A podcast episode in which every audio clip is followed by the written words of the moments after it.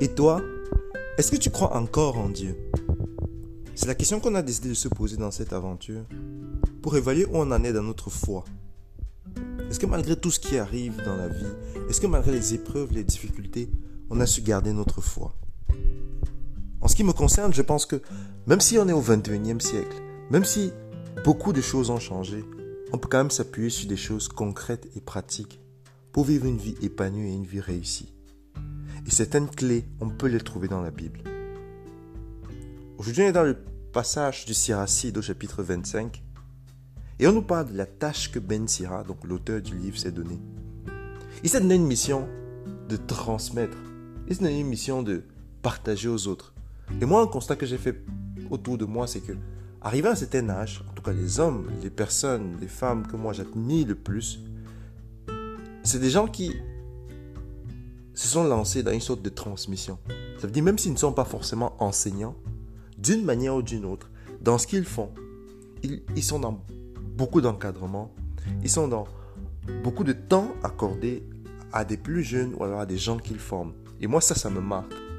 Et je me dis, finalement, si on évolue dans la vie, si on est pris par nos projets, par nos ambitions et tout, et qu'avec le temps qui passe, on se rend compte que ce qui a le plus de sens, c'est la transmission aux autres. C'est pas pour rien. C'est quelque chose que moi j'ai trouvé de commun à toutes les grandes personnes qui m'ont marqué. Donc c'est ce que Ben Tira fait. Et lui, après une vie justement très très réussie, c'est un homme qui a eu du succès dans les affaires, mais pas que, il était très respecté partout là où il allait. Il partage certaines clés. Et il dit, je n'ai pas peiné pour moi seul, mais pour tous ceux qui cherchent la sagesse. Donc pour lui, écrire ce livre, c'est aussi une façon de transmettre ça. C'est quelque chose dont on doit s'inspirer. Tout le temps penser aux générations futures, tout le temps penser, à l'héritage qu'on va donner. Pas juste matériel, mais aussi en termes de valeur. Ben Tira dit, il y a trois choses que je trouve belles. L'union entre les frères, l'amitié entre proches et l'harmonie entre conjoints. Si dans notre vie, on s'attache à ce qui est toujours cette communion-là, y a beaucoup de mauvaises choses dont on s'éloigne. Il dit, il y a trois gens que je déteste en raison de leurs contradictions. Il parle du pauvre qui est orgueilleux. Pauvre, c'est pas seulement matériellement, mais c'est parfois le pauvre en pensée. Il pense qu'il est trop fort et il se montre orgueilleux. Ce genre de personnes sont souvent détestables même.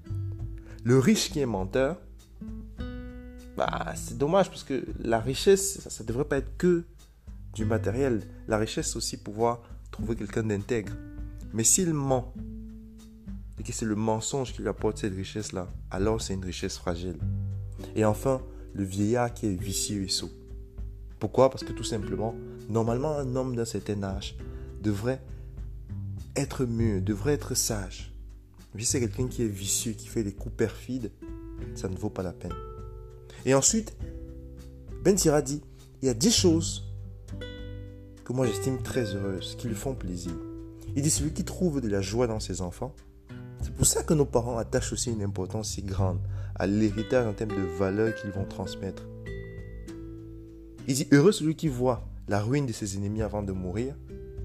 C'est un passage sur lequel moi je prends également du recul parce qu'il ne faut pas non plus se réjouir du malheur des autres. Heureux celui qui vit avec une femme de bon sens. On peut également dire un homme de bon sens. Heureux celui qui ne laboure pas avec un âne et un bœuf. L'âne, a priori, il est moins intelligent. Et si tu mélanges justement deux outils qui sont parfois contraires, tu peux perdre le fruit que tu attendais. Heureux celui qui n'a pas fauté en parole. Très important de garder un esprit pur là-dessus. Heureux celui qui ne sait pas un homme indigne de lui. Donc attention à ceux qui, parce qu'ils cherchent juste un travail, ils se compromettent. Ils travaillent pour des employeurs qui sont peu dignes. Heureux celui qui sait se faire écouter. Celui qui a acquis un bon jugement. Celui qui trouve la sagesse. Et surtout, celui qui craint l'éternel. Je vous laisserai avec ça. Je vous souhaite une excellente journée et à très bientôt.